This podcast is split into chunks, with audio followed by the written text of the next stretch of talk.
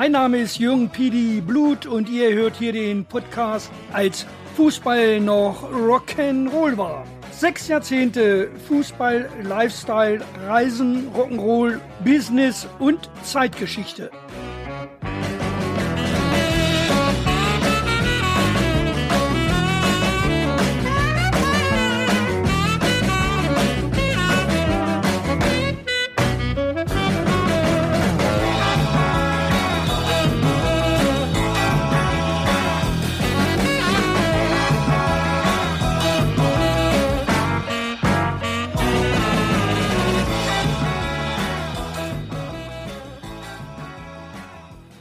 Herzlich willkommen zur dritten Episode mit den Folgen 5, 6 und 7 des Podcasts als Fußball noch Rock'n'Roll war. Diese und die nächsten Folgen sind dann überschrieben mit dem Titel Die besten Jahre des Fußballs und nicht nur des Fußballs, die 1960er und befassen sich also mit den 60er Jahren des letzten Jahrhunderts. Folge 5 als der Fußball und ich anfingen zu lernen, beschreibt, wie die Bundesliga versuchte, sich als Berufsfußball zu entwickeln und wie ich versuchte, meinen Beruf zu erlernen. Die sechste Folge mit dem Titel Lehrjahre sind keine Herrenjahre enthält unter anderem ein Erlebnis, das ich damals mit Pelé hatte. Die Jahre ohne Bundesliga ist Folge 7 überschrieben und ich erzähle darin, wie ich ein Seemann wurde und dabei die Bundesliga zunächst außen vorblieb. Also, viel Spaß beim Reinhören.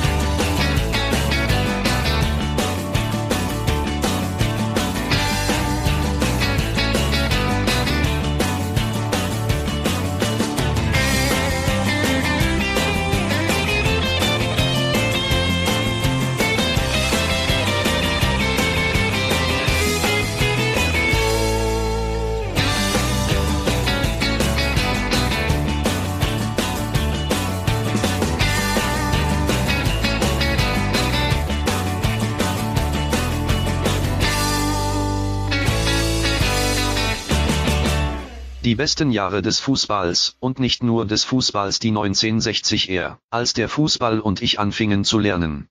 Es fing für meinen Lieblingsverein recht erfolgreich an nach dem Aufstieg in die Fußball-Bundesliga. Der fünfte Platz in der ersten Saison 1964-65 machte durchaus Hoffnung auf mehr. Es gab noch keine ausgesprochene Dominanz. Sicherlich hatten Vereine wie der BVB aus Dortmund, der HSV aus Hamburg und auch der erste FC Kaiserslautern aufgrund ihrer Meistertitel in den 1950er Jahren bis zum Start der Bundesliga und auch aufgrund ihrer prominenten Namen im Kader durchaus schon eine gewisse Attraktivität besessen. Wobei nicht zu unterschlagen ist, dass meine Roten 1954 auch deutscher Meister waren. Allen voran dabei aber zu der Zeit war der erste FC Köln der FC vom Rhein. Köln ist inzwischen mit über einer Million Einwohnern die viertgrößte Stadt in Deutschland. Köln ist Metropolregion. Köln, das sind 2000 Jahre Historie. Köln ist Lebensfreude. Köln ist Karnevalshochburg. Köln ist der FC. Und die Vereinsfarben des ersten FC Köln sind weiß und rot. Die Farben des Kölner Karnevals und der Stadt Köln. Und rote Socken tragen auch sämtliche Vorstandsmitglieder und die Geschäftsführung beim FC. So jedenfalls hat es die Kölner Torwartlegende Harald Toni Schumacher einmal in der WDR Talkshow Kölner Treff erklärt. Nun ist rote Socke ja eine eher abwertend gemeinte Bezeichnung für politisch links stehende Meinungen. Der erste FC Köln ist mit circa 92.000 Mitgliedern inzwischen auch der viertgrößte Sportverein in Deutschland. Der Club wurde am 13. Februar 1948 gegründet und ist somit eigentlich noch ein relativ junger Verein mit einer jungen Tradition. Nach den Maßstäben der Traditionalisten ist der erste FC Köln eigentlich auch gar kein Traditionsclub. Wenn man die derzeitige Diktion hierfür zum Maßstab nimmt, dann ist der erste FC eigentlich sogar ein Retortenclub, denn er übernahm den Ligaplatz von einem anderen Club und spielte so unter einem neuen Namen. Erinnert irgendwie an die spätere Causa Rasenballsport Leipzig. Erster Präsident des ersten FC Köln war von 1948 bis 1967 Franz Kremer, der diesen Club wie kein anderer geprägt hat. Tradition macht nur dann Sinn, wenn der Wille zu größeren Taten vorhanden ist sagte Franz Kremer zu den Mitgliedern der Fusionsclubs, die ihre Tradition nicht aufgeben wollten. Kremer hat die Fusion der beiden Clubs Kölner BC von 1901 und Spielvereinigung Sülz 07 dann mit dem Ausspruch vorangetrieben. Wollen Sie mit mir deutscher Meister werden? Unter Kremer, der zu damaliger Zeit bereits sehr moderne Managementmethoden anwendete, erreichte der FC 1962, 14 Jahre nach seiner Gründung, die erste deutsche Meisterschaft und als Gründungsmitglied war der erste FC Köln auch 1964 erster deutscher Fußballmeister in der Bundesliga. Er führte den Club bereits damals mit beispiellosen profihaften Strukturen und zudem nach innen sehr autoritär. Eigentlich war der FC seinerzeit bereits auf dem Weg in die Zukunft. Mit dem plötzlichen Tod von Franz Kremer 1967 endete dann allerdings dieser Weg zunächst doch sehr abrupt. Der erste FC Köln war auch bereits infrastrukturell seiner Zeit voraus. Das 1953 eingeweihte Geisbockheim war eines der modernsten Vereinsheime im Fußball. Zur Finanzierung des Baus wurden bereits seit 1949 10% der Spieleinnahmen auf ein Sonderkonto zur Schaffung einer Großsportanlage auf Initiative von Franz Kremer abgeführt. Ende der 50er bis Anfang der 60er Jahre war der erste FC Köln sicherlich der führende Fußballclub in Deutschland, der mit einer straffen kaufmännischen Führung, mit Planung und wirtschaftlichem, unternehmerischem Handeln sportlichen Erfolg schaffte. Alles Merkmale, wie sie heute im Profifußball zwar absolut Standard sind bzw. Standard sein sollten, wobei ich das bei einigen im Wettbewerb stehenden Clubs durchaus auch heute immer noch bezweifle. Aber zur damaligen Zeit war das schon alles sehr visionär, Fußball als Business. Niemand konnte damals Fußball als Produkt und Marke erkennen. Wirtschaftlich hat aber der erste FC Köln dann nicht mehr an die Zeiten unter Franz Kremer anknüpfen können. Die Kölner wurden so dann auch zu einem ganz normalen Bundesliga-Club. Unter Kremer und mit seinem Visionspotenzial hatte man eigentlich die sogenannte Tradition bereits überwunden und war auf dem wirtschaftlichen Weg in eine Zukunft, die den FC sicherlich zu der damaligen Zeit bereits hätte weitem Abstand zu seinen Konkurrenten gewinnen lassen. Ähnlich, wie es danach der FC Bayern aus München gemacht hat. Fatalerweise ist man danach beim ersten FC Köln aber wieder in die Tradition zurückgekehrt. Die Visionen eines Franz Kremer gingen den Vereinsvorderen der anderen Bundesliga-Clubs zu jener Zeit jedoch noch vollkommen ab, wodurch die 60er Jahre in der Bundesliga geprägt waren von weiterhin amateurhaften Strukturen, vom Ehrenamt und vor allem von fehlenden wirtschaftlichen, strategischen und unternehmerischen Fähigkeiten der im Berufsfußball verantwortlichen Funktionäre. Es waren eben die Lehrjahre. Ich nehme hier deshalb darauf etwas ausführlicher Bezug, weil ich, was ich zu der damaligen Zeit so natürlich noch nicht wahrgenommen hatte, in meinen späteren Jahren bei meinen persönlichen Analysen über den Profifußball durchaus reflektiert habe, dass der Name Franz Kremer bereits damals als etwas gehandelt wurde, was für viele eigentlich nichts mehr richtig mit Sport und Vereinsführung zu tun hatte, nämlich wirtschaftliches und unternehmerisches Handeln. Es war eben diese gewisse Ehrfurcht und Bewunderung, mit der dieser Name immer wieder genannt wurde. Aber es war auch gleichzeitig so etwas von Verachtung zu spüren, weil man wohl meinte, diese Visionen hätten mit Fußball im traditionellen Sinn nichts zu tun. Es war eben die Zeit, wo die Eltern Musik von Rudi Schurike, Willi Hagerer oder Fred Bertelmann hörten. Was ich erlebt hab, das konnte nur ich erleben. Ich bin ein Vagabund. Selbst für die Fürsten soll's den grauen Alltag geben. Wie aber die Rolling Stones und The Who, The Kings oder andere, wie wir sie nannten Weicheier, die Beatles. Okay, auch wir haben damals schon selbst in unserer Generation gewisse Vorbehalte gegenüber anderen Gewohnheiten gehabt. Ich denke, so ganz im Verborgenen entstand bei mir zu der Zeit schon das Gefühl und das Gespür, Vertrags- oder Lizenzfußball, wie man es damals so gern nannte und das Managen eines Clubs, ist nicht nur elf Spieler, einen Trainer, einen Masseur und einen Betreuer zusammenzustellen. Und die Spieltagsorganisation ist ebenso nicht nur Personen für den Ticketverkauf, den Ordnungsdienst und Bratwurst- und Bierverkauf zu engagieren. Auch wenn die Lizenzbestimmungen des DFB damals sowieso alle vertraglichen und finanziellen Dinge mit den sogenannten Vertragsspielern restriktiv regelten, wie Grundgehälter, Prämienzahlungen und Handgeldzahlungen. Der Fußball als Geschäft musste doch aber noch etwas anderes sein. Ich kannte das ja aus meiner kaufmännischen Ausbildung und aus der Handelslehranstalt. Dazu gehört nicht nur das Verwalten und Organisieren, dazu gehört auch das Verkaufen und das Präsentieren und Werben für die Produkte und Dienstleistungen und das Einkaufen von Rohstoffen und Leistungen. Heute nennt man das Marketing und ist unabdingbarer Bestandteil einer ganzheitlichen Unternehmensführung. Und daraus ergibt sich dann ein Gesamtbild des Wirtschaftens aus Einnahmen und Ausgaben. Ich habe dann dazu weiter gelernt. Wirtschaften heißt, effiziente Entscheidungen über knappe Ressourcen zur bestmöglichen Bedürfnisbefriedigung zu treffen oder einfacher gesagt, die zur Verfügung stehenden Mittel möglichst rationell zu verwenden. Nun war ich ja ein ausgeschlafenes Kerlchen, das durchaus auch Spaß an seiner Ausbildung hatte und somit habe ich mir ziemlich früh schon kaufmännische Eigenschaften im Denken und Handeln angenommen. Und das hat mich dann im weiteren Verlauf dieser folgenden 60er Jahre doch schon darüber nachdenken lassen, wie man die nun doch wesentlich größeren Geldflüsse, die allein durch die wesentlich höheren Zuschauereinnahmen generiert wurden, mit solchen laienhaften und amateurhaften Strukturen überhaupt handhaben konnte. In meiner Lehrfirma arbeiteten, um das Geschäft profihaft zu führen, jedenfalls ausschließlich gut ausgebildete und hochqualifizierte Fachleute, von denen ich auch einer werden wollte. Und es zeigte sich dann auch, dass nicht alle 16 Clubs kaufmännisch und buchhalterisch alles auf der Reihe hatten. Bei Hertha BSC wurden verdeckte Gehalts- und Handgeldzahlungen festgestellt, um damit wohl Spieler aus dem Westen in die damalige Inselstadt zu locken. Ein DFB-Buchprüfer ermittelte einen Fehlbetrag von 192.000 deutschen Mark, für den es keine Belege gab.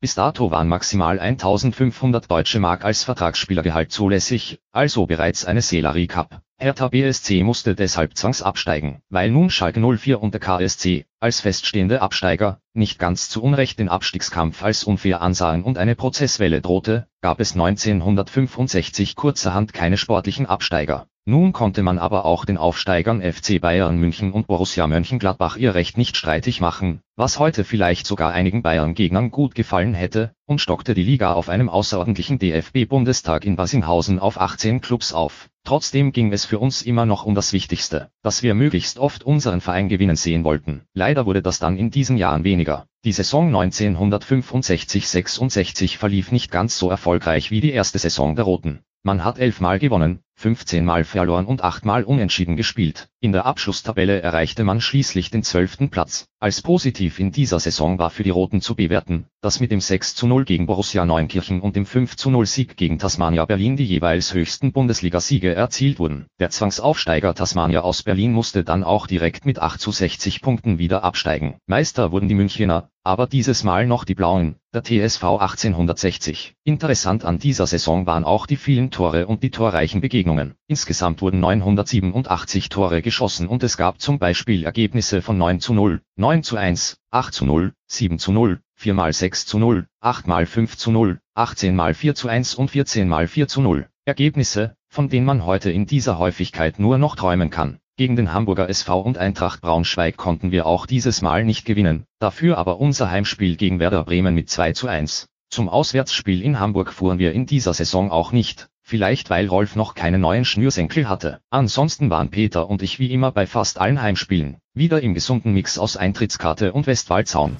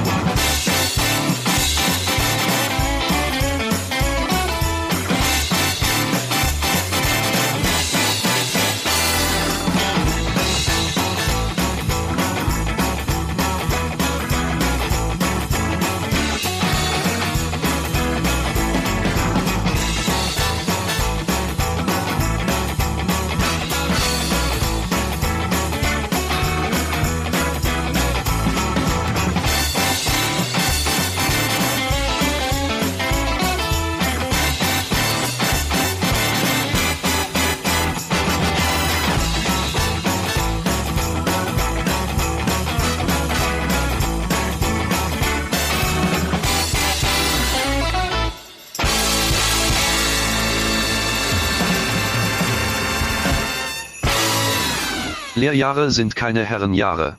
Vor dem Saisonstart 1965 gab es noch ein fußballerisches Highlight. zu einem Freundschaftsspiel gegen eine sogenannte Niedersachsen-Auswahl, gebildet aus Spielern von Hannover 96 und Eintracht Braunschweig, gastierte der FC Santos mit Superstar Pele im Niedersachsen-Stadion. Das Ganze fand an einem Werktag, ich glaube es war ein Mittwoch, um 14 Uhr statt. Es war Ferien- und Urlaubszeit und somit war in meiner Firma nicht ausreichend Personal vorhanden, dass man dort bereit war mir für diesen Tag freizugeben. Nun mussten wir ja während unserer Ausbildung verschiedene Abteilungen durchwandern und ich war zu diesem Zeitpunkt in der Post- und Telefonzentrale. Zu den Aufgaben gehörte es auch, dass der Stift so gegen 14 Uhr mit den Warenbegleitscheinen, die damals für den Interzonenverkehr nach West-Berlin für jede Sendung benötigt wurden, zur Genehmigung und Abstempelung zum Außenhandelskontor in die Innenstadt musste. So natürlich auch an diesem Tag. Ich also mit der Aktentasche auf das Betriebsfahrrad und ab in die Stadt zum AHK. Dort angekommen war es inzwischen so gegen 14.30 Uhr. Und schon den ganzen Tag war in mir eine geniale Idee gereift. Da ich die Leute dort inzwischen schon kannte, gab ich also meine Mappe ab und sagte, ich hätte noch etwas anderes zu erledigen und hole diese dann so um 16.30 Uhr wieder ab. Gesagt getan, ich dann wieder auf das Fahrrad und ab Richtung Niedersachsen-Stadion, das nur wenige Fahrminuten von Hannovers Innenstadt am Maschsee liegt. Aus den Bundesligaspielen war ja bekannt, dass die Ordner damals kurz nach Beginn der zweiten Halbzeit die Tore öffneten und man dann quasi umsonst ins Stadion kam. Wir nannten damals die Leute, die vor den Toren auf Einlass warteten Maschsegeier. Nun war ich auch einer davon. Und tatsächlich, kurz nach Beginn der zweiten Halbzeit wurden die Tore geöffnet und ich konnte Edson Arantes Donas Cimento, genannt Pele höchst persönlich auf dem Spielfeld in Aktion erleben. Ein erhebender Moment, den größten Fußballer aller Zeiten live spielen zu sehen. Aber es waren noch andere Größen dabei, wie der legendäre Torhüter Gilmar oder Carlos Alberto, Cito, Edu, Coutinho, wie das Spiel ausgegangen ist, weiß ich nicht mehr genau. Ich glaube 4 zu 2 für den FC Santos. Jedenfalls hatte ich somit mein großartiges Fußballerlebnis doch noch bekommen. Also nach dem Schlusspfiff schnellstens wieder aufs Rad und zurück zum AHK. Meine Mappe abgeholt. Irgendjemand sagte noch etwas, da hätte wohl die Firma angerufen, aber das habe ich nicht mehr registriert. Wieder aufs Rad und die knapp 15 Minuten zurück zur Firma. Inzwischen war es wohl so gegen 17 Uhr, Feierabendzeit. Ich frohen Mutes eingebogen in die Stadtstraße, die direkt auf die Frontfassade der Firma zuführt. Ein fröhliches Lied auf den Lippen, ob des wunderbaren Erlebnisses, das ich heute hatte, radelte ich frohgemut der Firma entgegen. Als ich die Eisenbahnunterführung kurz vor der Firma passiert hatte, sah ich an fast allen Fenstern in allen Etagen die Kolleginnen und Kollegen winken. Ich dachte noch, was für eine Freude die haben, mich da anradeln zu sehen und so winkte ich freudig zurück. Dort angekommen, entlud sich leider die Freude in eine Schimpftirade und mir wurde schlagartig klar, dass das kein Winken gewesen ist, sondern Drohgebärden waren. Man hätte mich schon seit über zwei Stunden vermisst, die LKW können nicht abfahren, weil die Papiere nicht da seien, beim AHK hätte man angerufen und erfahren, dass ich etwas zu erledigen hätte und so weiter und so weiter. Letztendlich lief das dann darauf hinaus, dass ich am nächsten Tag bei Paule, dem Seniorchef antanzen dürfte und einen Einlauf bekam, mal wieder, mit dramatischen Ansagen, wie meine Ausbildung stände auf dem Spiel, ich könnte rausfliegen und, und, und, und so musste dann auch mein Vater mal wieder antreten, man wurde damals ja erst mit 21 Jahren volljährig. Aber das war das Gute an der Geschichte, Paule der Senior und mein Vater, der Berufssoldat war, unterhielten sich dann lieber über Militär und Gulaschkanone als über mich und da der Senior nicht nachtragend war, hatte die Angelegenheit dann nach kurzer Zeit auch den Mantel des Vergessens drüber. Und so konnte ich dann doch noch meine Lehre und Ausbildung fortsetzen. Es war aber dann auch die Zeit, wo sich für Peter und mich wegweisende Weichen stellten. Zunächst legte ich dann 1966 meine Kaufmannsgehilfenprüfung erfolgreich ab. Nun war ich Speditionskaufmann. Peters Prüfung folgte dann ein Jahr später, und als stolzer Angestellter blieb ich erst einmal in meiner Lehrfirma und machte praktisch das gleiche, wie als Stift im dritten, nur mit wesentlich aufgebessertem Gehalt. Nun stand aber immer noch die Frage nach dem Wehrdienst im Raum, und so im Tarnanzug durch den Matsch in der Lüneburger Heide zu robben, stand mir irgendwie nicht im Sinn. Ich kannte ja einiges davon, denn mein Vater war als Berufssoldat unter anderem früher auch Kompaniechef einer Ausbildungskompanie bei den Panzergrenadieren gewesen. Die Anekdoten dieser Ausbildung kannte ich also zur Genüge. Um das Gras fressen und die 10 cm unter der Grasnarbe zu umgehen, hatte ich da einen Plan, der erstens nichts mit Gras zu tun hatte und zweitens noch das Ansehen im Hinterland durchaus optisch aufwerten sollte. Ich meldete mich zur Marine.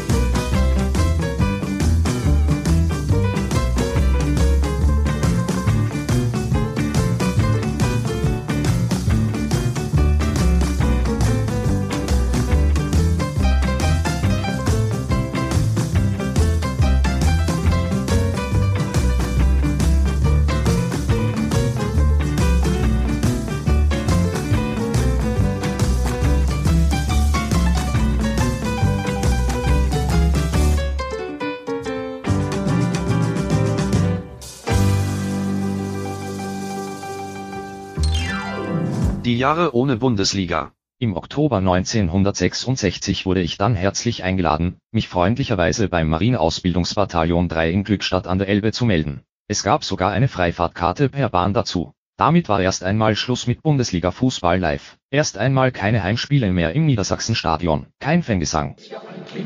Jedes Jahr ein Kind, bis wir 96 sind. Die Spiele konnte ich nun zunächst nur, wenn es möglich war, im Radio und aus der Sportberichterstattung im Kicker oder Niedersachsen Sport verfolgen, soweit ich an diese Zeitungen herankam. Dafür traf ich hier auf Kameraden aus anderen Regionen in ganz Deutschland und soweit diese Anhänger ihrer Heimatvereine waren, die ebenfalls in der Bundesliga spielten, war der Fanaustausch so aber ziemlich intensiv, insbesondere dann, wenn wir, die Roten, gegen einen Club eines Kameraden spielten. Aber zunächst zurück zum Empfang bei der Marine. Als der Zug aus Richtung Hamburg-Altona im Bahnhof Glückstadt an der Elbe einlief, stand bereits ein Empfangskommando mit mehreren olivgrünen LKW bereit. Der ganze Zug war gefüllt mit erwartungsfrohen Sailors, die das Abenteuer bei der Marine und auf den Weltmeeren suchten.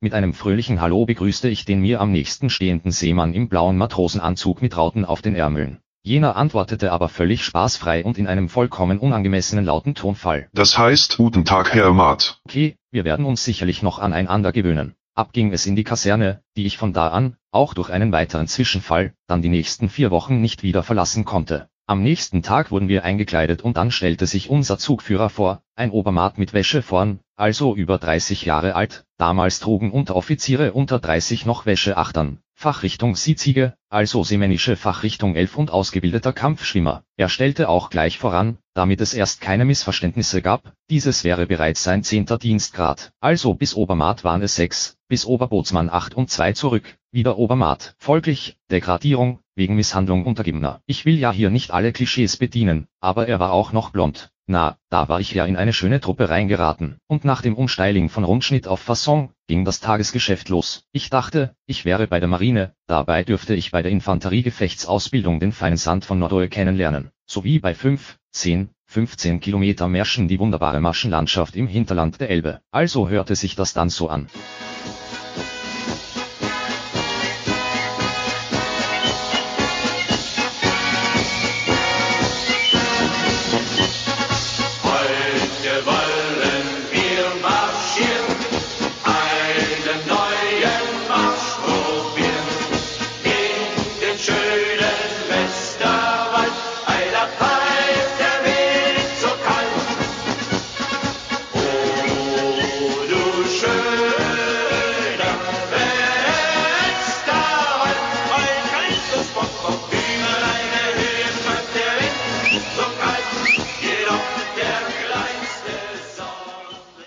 Aber eigentlich sollte es sich so angehören.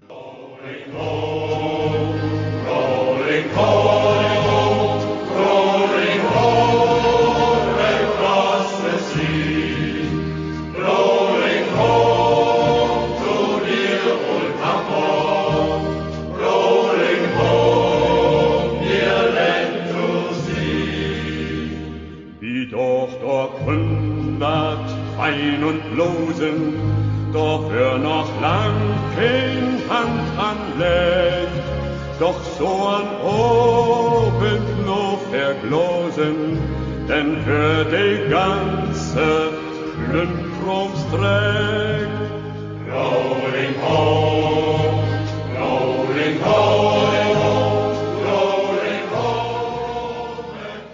Etwas Maritimes gab es aber auch, Kutterpullen auf der Elbe, besonders erbaulich in den Bugwellen der vorbeifahrenden großen Pötte auf der Elbe. Na ja, die ersten drei Wochen, bis zur Grußabnahme, waren wir voll kaserniert. Dann der Tag der Grußabnahme, danach sollte es dann endlich gleich die Ausgangskarte geben. Anzug, erste Geige gebügelt und gestriegelt, den Knoten aus dem Dreieckstuch so gebunden, dass der blaue Strich vom Mann aus gesehen von links unten nach rechts oben verläuft, Knotenschleife blitzblank weiß und exakt gebunden, der Exkragen scharf gebügelt, Tellermütze straff und faltenfrei und das Mützenband schwalbenförmig zugeschnitten an den Bandenden, die Klapphose mit scharfer Bügelfalte und Schuhe gewienert, auch der Steg. So ging es Zug und gruppenweise auf dem Antrittsplatz vor der Unterkunft los. Antreten, einzeln an Kompaniechef und Spieß vorbei, grüßen wie gelernt und abtreten. Es war ausdrücklich angeordnet, dass niemand auf den Studen aus den Fenstern schauen dürfte. Während es unten losging, konnte es jedoch so ein Hirni aus meiner Gruppe trotzdem nicht verwinden, einmal einen schnellen Blick nach draußen zu wagen, und wurde prompt von einem Unteroffizier dabei erwischt. Also begann für unsere Gruppe der Maskenball, schnelles Antreten in wechselnder Bekleidung, vom Trainingsanzug, über Arbeits-, Ausgeh- und Paradeuniformen, Kampfanzug bis zum Schlafanzug,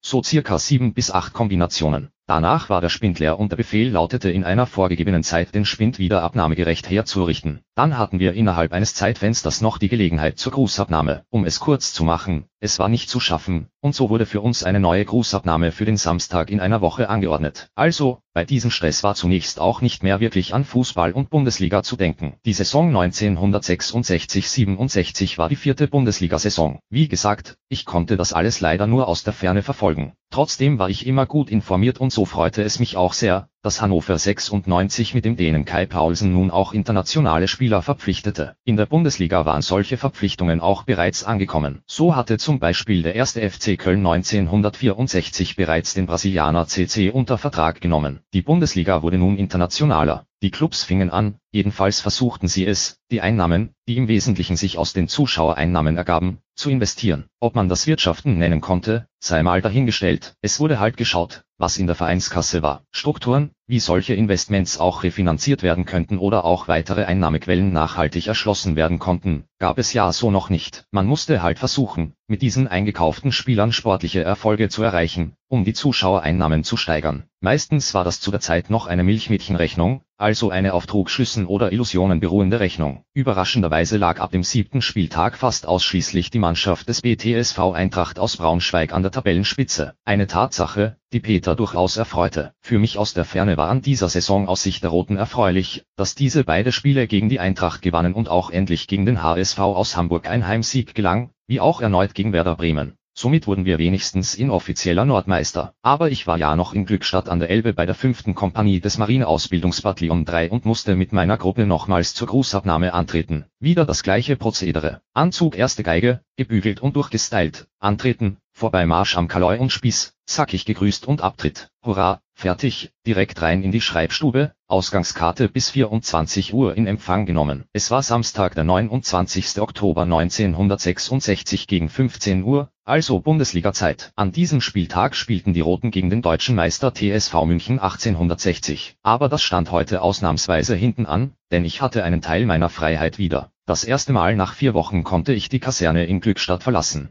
Mit drei oder vier Kameraden, Schwaben, Hessen, Bayern, machten wir uns dann sofort auf den Weg zum Bahnhof, ab in den Zug Richtung Hamburg-Altona. Wir in unseren Kieler Knabenanzügen fühlten uns nun wie richtige Seebären. Das ist die Welt, von der Hans Albers und Freddy Quinn immer singen. Die Zukunft sein. Fährt ein weißes Schiff nach Hongkong, hab ich Sehnsucht nach der Ferne. In Altona angekommen gleich in die S-Bahn zu den Landungsbrücken. Damals lagen da noch Stückgut und Schwergutdampfer und man blickte auf die Trockendocks und Helden von Blom und Voss, Stükenwerft und Howaldswerke. Wir wollten zunächst etwas von der Seefahrt und von Dieselöl schnuppern und ne Bodeleb-Schloss reinziehen. Und dann ging es Richtung Sigmanns Traumparadies, auf zur Reeperbahn. Auf der Reeperbahn nachts um mal Wein, diddle ob du ein Mädel hast oder kein. Du dich, denn das findet sich auf der Reeperbahn nachts um mal Wein. Wer noch niemals in lauschiger Nacht einen Reeperbahn-Bummel gemacht, ist ein armer Wicht. Inzwischen dämmerte es schon und die Neonlichter nahmen uns in Empfang, und überall wurden wir herzlich eingeladen einzutreten. Leider mussten wir unsere Zeit einteilen, um 23 Uhr ging unser Zug wieder ab Altona und Punkt 24 Uhr mussten wir wieder in unserem Heim sein, sonst war das vorerst unser letzter Ausflug. Als wir so, die Reeperbahn nach der Freiheit raufschlenderten, dachte ich noch, was es doch ausmacht, in Matrosenuniform hier lang zu gehen, vergaß dabei allerdings, dass auf unseren Mützenbändern Marineausbildungsbataillon 3 stand. Es war wohl so 19 Uhr und 30 Minuten, als wir bei der großen Freiheit ankamen und da lachte uns das große Transparent des Star Club entgegen, mit den Namen aller Größen des Rock'n'Roll, die da aufgetreten waren. Da mussten wir natürlich rein. Also, Eintritt bezahlt inklusiv Verzehrbon für eine Elbschlossbombe, Mützen und Kolani abgegeben und rein in den Laden, der die Zeit der Dorfmusik beenden ließ. Kleiner als ich dachte, waren Saal und Bühne, aber voll der Laden. Gleich sollten sie Rettles mit Herbert Hildebrand, Frank Dostal und Achim Reichelt auftreten.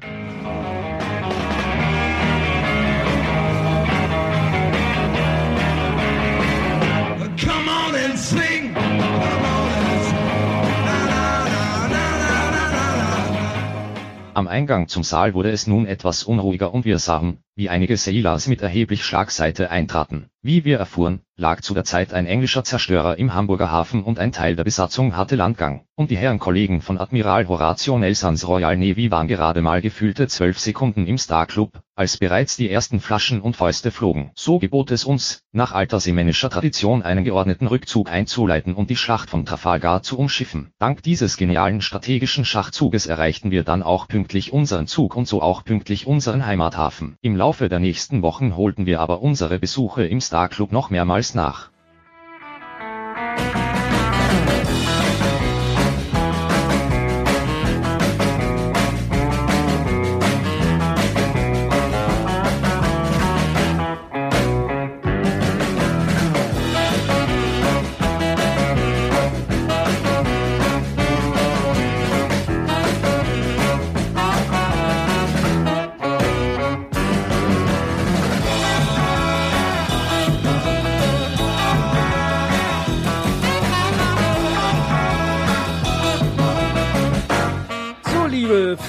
Des Longdrinks, das war's nun wieder. Ich hoffe, ihr hattet viel Spaß an dieser Episode und wir hören uns dann hoffentlich wieder bei der nächsten Episode hier auf diesen Kanälen.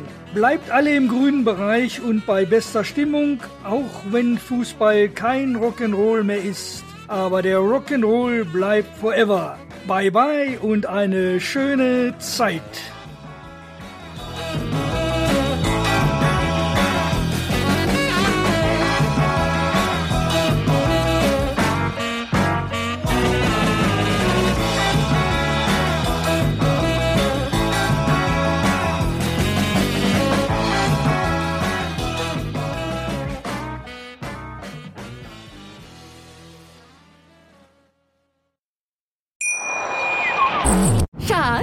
Bin neu verliebt. Was? Da drüben. Das ist er. Aber das ist ein Auto. Ja, eben. Mit ihm habe ich alles richtig gemacht. Wunschauto einfach kaufen, verkaufen oder leasen. Bei Autoscout24. Alles richtig gemacht.